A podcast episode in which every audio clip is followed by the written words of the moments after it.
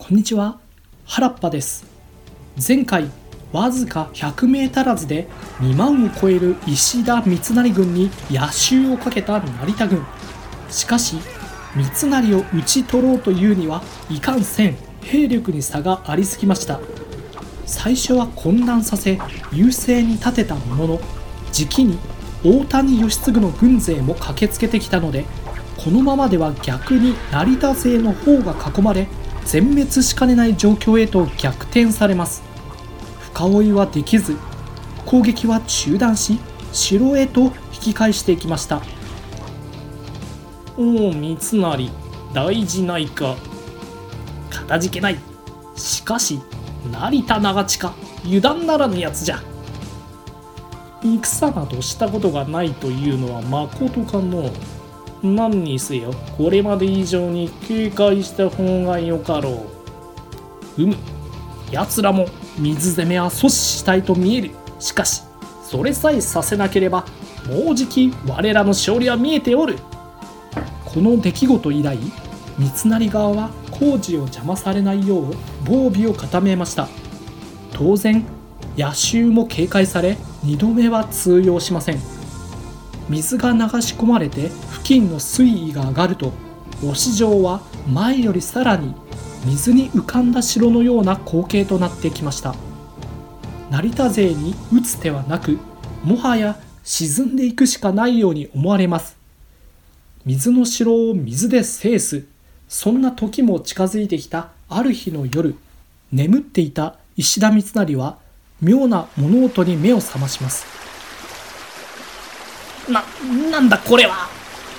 飛び出してみると洪水のような水が押し寄せ自身の軍勢が濁流に流されています。忍城に水をためるため囲むように作っていた堤防がまさか三成側に向け決壊。逃げ惑う者流される者多数。実はこれには仕掛けがあり先の野襲は注意をそらすためでした。本命は混乱に乗じ成田長近に従う農民を紛れさせその後の土木作業に参加させていました。見かけは土のながら実は中身が藁のものを設置するなどして堤防が三成側に壊れるよう細工をしていました。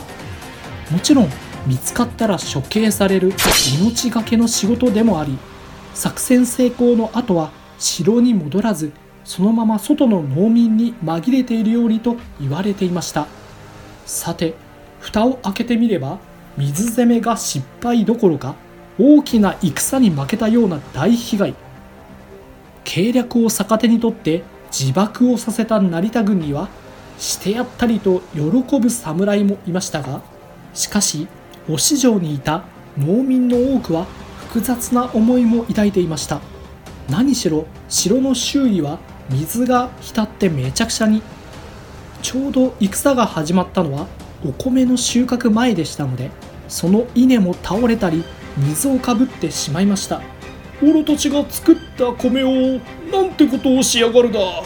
水をもてあそんでひどいことをしやがるだ。今まで仕方なく城にこもっていた領民たちですが怒り思わぬ出来事から三成軍への投資を湧き立たせるのでした。さてそんな中攻撃側は味方の救助や泥水の始末で戦どころではなくなりました。こんなはずではなんということじゃ。太閤殿下の意向を示すどころか顔に泥を塗ってしもうた。わしはなんという愚か者じゃ。物理的にも精神的にも三成は大きなダメージを受けてしまいました。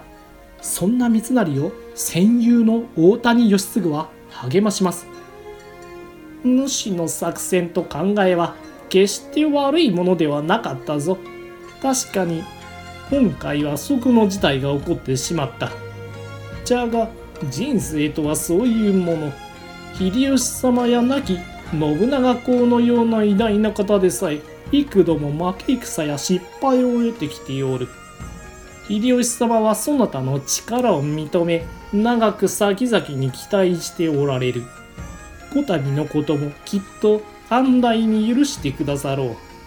今は失敗を嘆くよりまたこれからお役に立てることこそ何よりのお詫びと恩返しになろうて。すまぬ。お主の申す通りじゃ。かたじけない。まずは冷静さを取り戻し被害の回復を急ぐ石田三成。ですがこのまま忍城自体は攻めあぐねて成田勢の勝利となるのでしょうか。しかしこのタイミングで三成には強力な援軍が現れます。石田三成様申し上げます。本田忠勝様ご着陣にございます。おやおやてっきり残っているのは後片付けぐらいかと思っておりましたがこいつは意外でしたな腕が鳴りますぞ。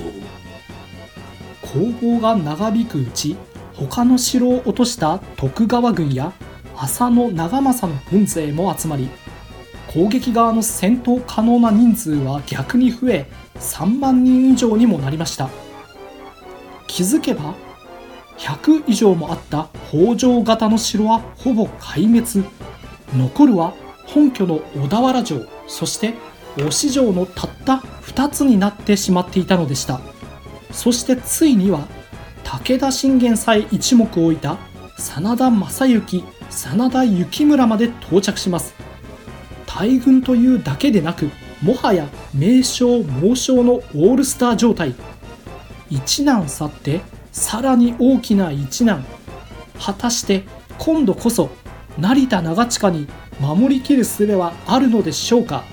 ちょっと長くなってまいりましたので続きはまた次回にお話ししたいと思います。ここまでご視聴ありがとうございました。